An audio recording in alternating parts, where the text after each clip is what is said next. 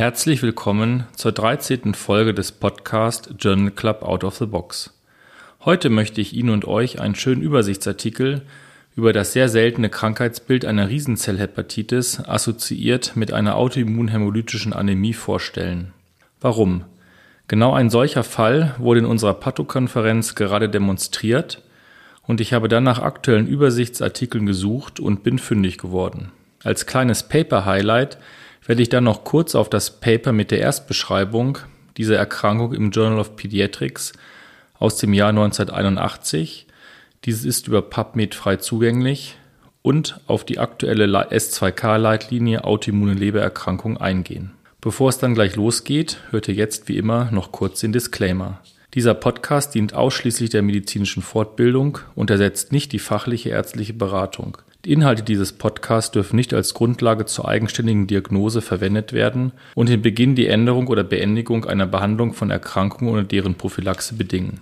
Die Inhalte dieses Podcasts unterliegen dem wissenschaftlichen Wandel. Für die Inhalte bin ausschließlich ich verantwortlich. Also, los geht's mit dem ersten Paper. Die Übersichtsarbeit ist im Jahr 2021 im Journal Translational Gastroenterology and Hepatology erschienen und ihr Titel lautet Giant Cell Hepatitis Associated with Autoimmune Hemolytic Anemia, an Update. Die Autorinnen und Autoren erscheinen mir vom Namen her italienischstämmig. Die erstere hat als Affiliation das Boston Children's Hospital angegeben, die anderen drei große italienische Kliniken in Palermo, Triest und Rom. Bei der Riesenzellhepatitis, die mit einer autoimmunhämolytischen Anämie assoziiert ist, handelt es sich um eine sehr seltene Erkrankung, die durch eine autoimmune Hämolyse und einen akuten Leberzellschaden charakterisiert ist. Die Erkrankung tritt jenseits der Neonatalperiode auf. Sie ist vor allem in der frühen Kindheit, in den ersten vier Lebensjahren beschrieben. Warum jenseits der Neonatalperiode? Weil in der Neonatalperiode die Transformation von Hepatozyten zu mehrkernigen Riesenzellen eine unspezifische Reaktion noch unreifer Hepatozyten darstellt. Die Riesenzellhepatitis, die mit einer autoimmunhämolytischen Anämie assoziiert ist, ist eine Autoimmunerkrankung.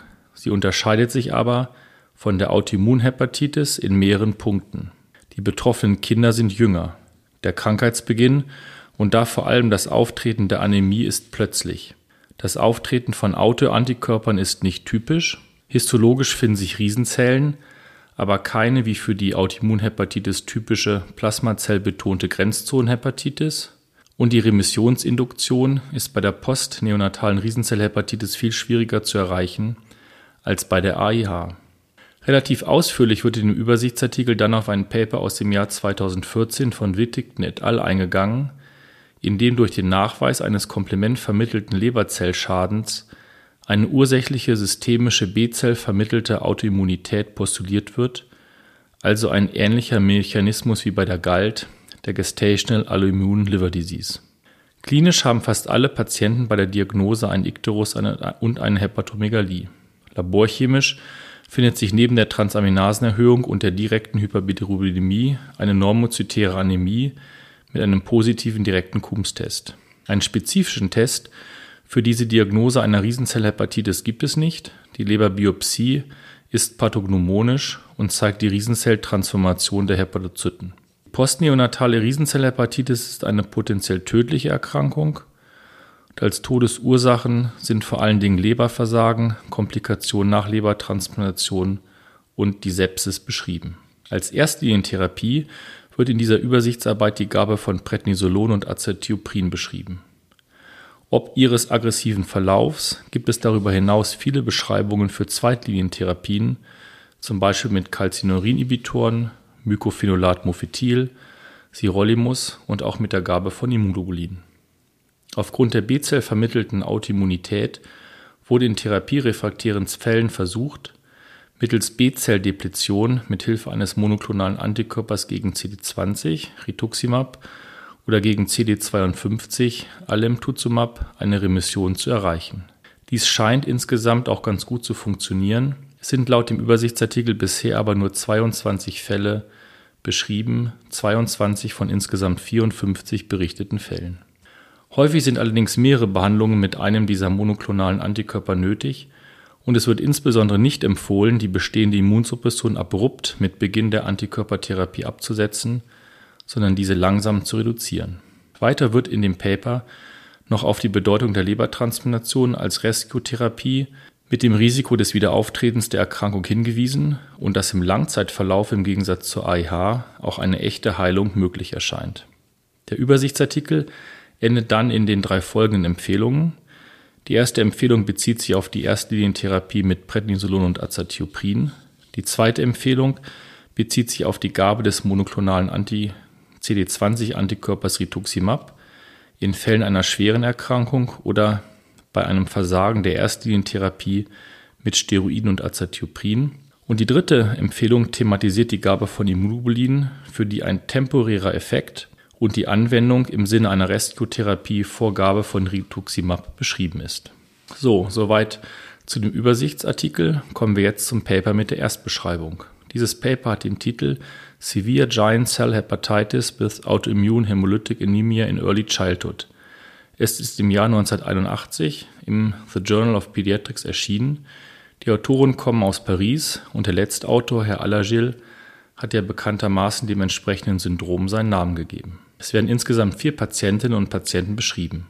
Bei der ersten Patientin wurde im Alter von zehn Monaten erst die autoimmunhämolytische Anämie und einen Monat später die Hepatitis diagnostiziert. Unter Prednison-Therapie kam es immer wieder zu Rückfällen. Mit zweieinhalb Jahren wurde in der Leberbiopsie die Riesenzelltransformation der Hepatozyten beschrieben und die Patientin verstarb dann wenig später im Leberversagen. Bei dem zweiten Patienten wurde die autoimmunhämolytische Anämie im Alter von neun Monaten diagnostiziert und mit Prednison behandelt. Vier Monate später kam dann der Ikterus dazu und auch dieser Junge verstarb trotz Prednison-Therapie weitere drei Monate später im Alter von 16 Monaten im Leberversagen. Bei dem dritten Patienten traten im Alter von zwei Jahren Ikterus, Hepatomegalie und Anämie gemeinsam auf. Vier Wochen später zeigte sich in der LBX die Riesenzelltransformation der Hepatozyten und auch dieser Junge verstarb zwei Monate später nach dreimonatiger Krankheitsdauer trotz Prednisontherapie im Leberversagen.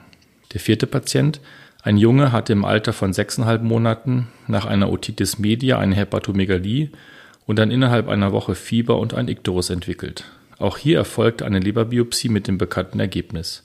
Dieser Junge bekam allerdings nach viermonatiger Steroidtherapie zusätzlich Azathioprin und gelangte so in Remission, bis es im Alter von 17 Monaten zu einem erneuten Schub kam, der allerdings mit einem erneuten Steroidbolus und einer Erhöhung der Azathioprin-Dosis in Remission gebracht werden konnte.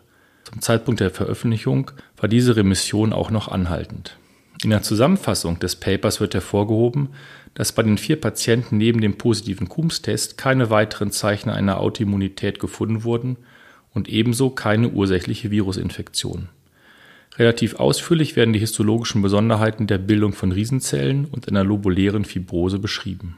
In der Diskussion führen die Autoren dann aus, dass bei einem steroidabhängigen Verlauf die Erkrankung irgendwann auf eine erneute Steroidtherapie nicht mehr ansprach und der von den Autoren ermittelte Cut-off einer Lebersyntheseeinschränkung entsprechend einer Prothrombinzeit von 30 bis 40 Sekunden entsprach. Die Empfehlung, die die Autoren aus den vier berichteten Fällen ableiten, ist, bei Auftreten einer autoimmunhämolytischen Anämie oder einer akuten Hepatitis früh auf das Vorhandensein der jeweils anderen Entität zu testen, frühzeitig eine Leberbiopsie durchzuführen, um beim Nachweis einer Riesenzelltransformation der Hepatozyten unverzüglich mit einer Prednisontherapie beginnen zu können. So, last but not least wird die postnatale Riesenzellhepatitis auch in der S2K-Leitlinie autoimmune Lebererkrankung betrachtet.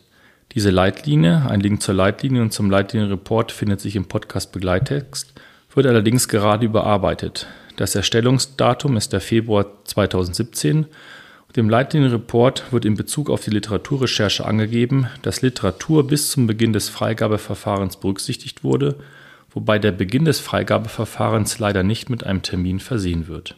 Die Leitlinie war jedenfalls bis Ende Februar 2022 gültig und befindet sich gerade in Überarbeitung. Man darf also gespannt sein, ob sich die Empfehlungen aktuell ändern werden. Es gibt zur postnatalen Riesenzellhepatitis, abgekürzt PNGCH, sechs Empfehlungen, die Empfehlungen 131 bis 136 Für alle Empfehlungen ist ein starker Konsens dokumentiert, das heißt es gab eine größer 95-prozentige Zustimmung.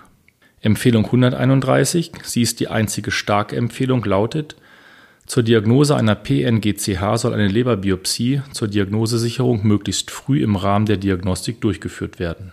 Die Empfehlungen 132 bis 135 sind dann als Empfehlungen formuliert. Empfehlung 132 lautet, bei Kleinkindern mit ursächlich unklarer Leberzellschädigung und insbesondere bei Nachweis einer PNGCH sollte ein direkter Coombs-Test Bestandteil der differentialdiagnostischen Abklärung sein. Empfehlung 133 lautet, bei histologischem Nachweis einer GCH sollte neben einer Hepatitis A, B, C und E auch Infektionen mit anderen hepatotropen Viren wie EBV, CMV, Röteln, Parvo B19 und HHV6 abgeklärt werden. Empfehlung 134 lautet dann, auch metabolische Erkrankungen, zum Beispiel Alpha-1-Antitrypsinmangel, Autoimmunhepatitis, sklerosierende Cholangitis, Hämophagozytose oder eine medikamenteninduzierte PNGCH sollten als Ursache einer GCH abgeklärt werden. Und Empfehlung 135 lautet, als Erstlinien-Standardtherapie sollten bei PNGCH Corticosteroide, Prednison, Prednisolon oder Methylprednisolon eingesetzt werden. Die letzte Empfehlung in Bezug auf die PNGCH, die Empfehlung 136, ist dann als offene Empfehlung formuliert. Sie lautet, aufgrund des Fehlens ausreichender Daten kann keine generelle Therapieempfehlung für Rituximab bei PNGCH gegeben werden. Ein Problem der Leitlinie, so finde ich, ist, dass im Text die postnatale Riesenzellhepatitis, abgekürzt PNGCH, die zum Beispiel mit Hepatitiden assoziiert sein kann, von der mit einer Coombs-positiven autoimmunhämolytischen Anämie assoziierten postnatalen Riesenzellhepatitis unterschieden wird und letztere sowohl als eine eigene Entität bezeichnet, als auch mit einer eigenen Abkürzung GCH-AH versehen wird. In den Empfehlungen wird dann aber nur die PNGCH adressiert, sodass sprachlich nicht klar wird, ob sich die Empfehlungen auch auf die als eigene Entität bezeichnete GCH-AH beziehen. Wie dem auch sei, die Leitlinie wird gerade überarbeitet. Wir werden sehen. Was bleibt, findet ihr wie immer im Podcast Begleittext. Heute die Links zu den beiden besprochenen Papern und zur S2K-Leitlinie Autoimmune Lebererkrankungen und ihrem Leitlinienreport. Und wie immer meine E-Mail-Adresse, falls mir jemand etwas mitteilen möchte, Kritik, Anmerkungen oder auch gerne Vorschläge. Ich hoffe, das Zuhören hat euch Spaß gemacht. Bis zum nächsten Mal, euer Dirk Rotus.